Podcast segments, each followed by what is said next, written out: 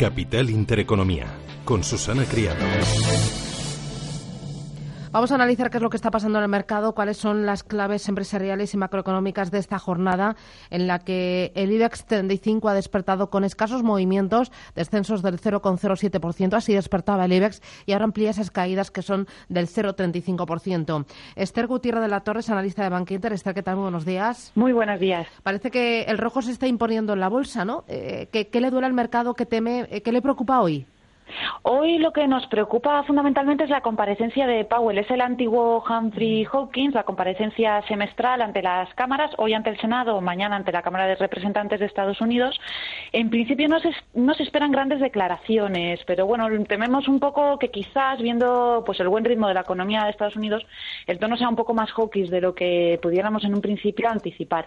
No es el escenario central, pero en una jornada veraniega con escasas referencias, quizá lo más importante será, además de el tema de Powell, los resultados de Goldman Sachs, ver si confirman ese buen inicio de la campaña del resto del sector financiero, pues estamos un poco a la espera de acontecimientos. Claro, ya que mencionabas Goldman Sachs, de momento en Estados Unidos los bancos que han publicado han convencido y, y sí que gustan las cuentas.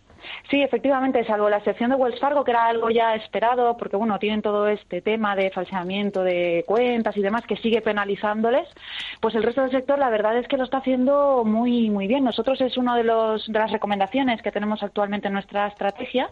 La verdad que el sector financiero en Estados Unidos lo está haciendo muy bien, los ingresos por trading pues parece que van poco a poco recuperando un buen ritmo y además todo el tema del recorte fiscal que se impuso en enero, que se aprobó por la administración Trump, pues también está dando una ayuda al sector. eh, hay más referencias aquí en España, resultados empresariales. Hoy el primero en anunciarlos ha sido Nagas. Eh, ¿Te han convencido la, las cuentas de la compañía, Esther?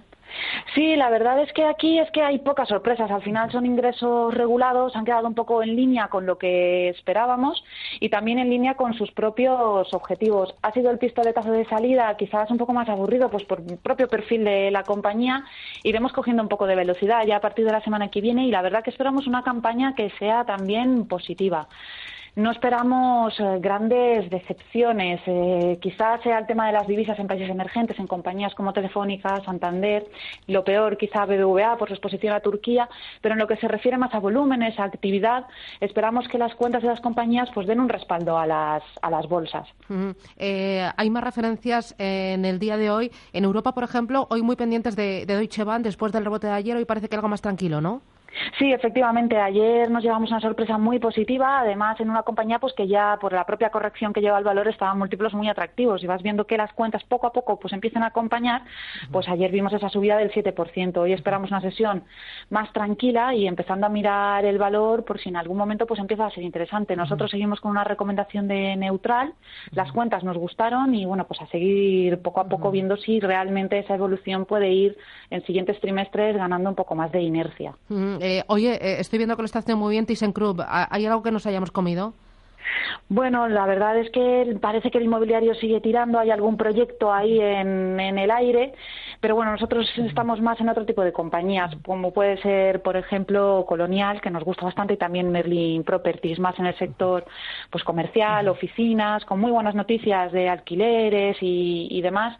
Entonces nos iríamos más hasta este, hacia ese tipo de, de compañías, más hacia el inmobiliario, más en oficinas que en residencial, donde hay que tener quizás un poco más de cuidado y más que en compañías propiamente constructoras, ¿no? El ciclo promotor pensamos que todavía tardará un poquito claro. en arrancar. Inmobiliarias, pero por lo que oigo de las grandes, hoy debuta en el mercado alternativo bursátil eh, otra nueva Socimi, ya no sé la verdad por eh, qué número vamos eh, de cotizadas Socimis. ¿Preferís desde Bankinter las grandes inmobiliarias? Sí, nosotros de momento seguimos apostando por Merlín y por Colonial. Es verdad que Testa dará el salto al MAP próximamente, está habiendo cada vez más actividad, seguimos estando positivos ¿eh? en el inmobiliario.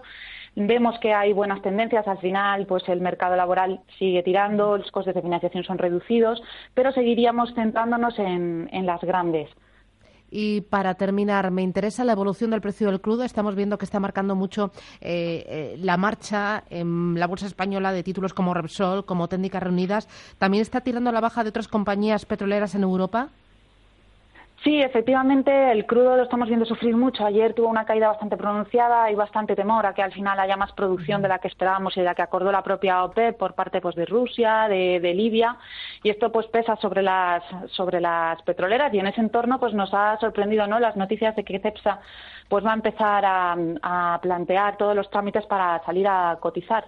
Bueno, de momento este va a ser eh, pues un, un, freno ¿no? para, para el sector energético. Pero, sin embargo, por otro lado, las métricas, eh, como puede ser de, Repsol, de Refino y los márgenes y demás, siguen acompañando. Aquí, al final, son compañías que nosotros seguimos teniendo en cartera que se van a mover un poco a golpe de noticia, pero que en el largo plazo, quizás, pues visto el propio ciclo económico expansivo y demás, pueden seguir siendo una buena alternativa. Muy bien. Pues Esther Gutiérrez de la Torre, analista de Bank Inter, gracias por este análisis y que tengas buena jornada. Gracias. Igualmente, muchas gracias.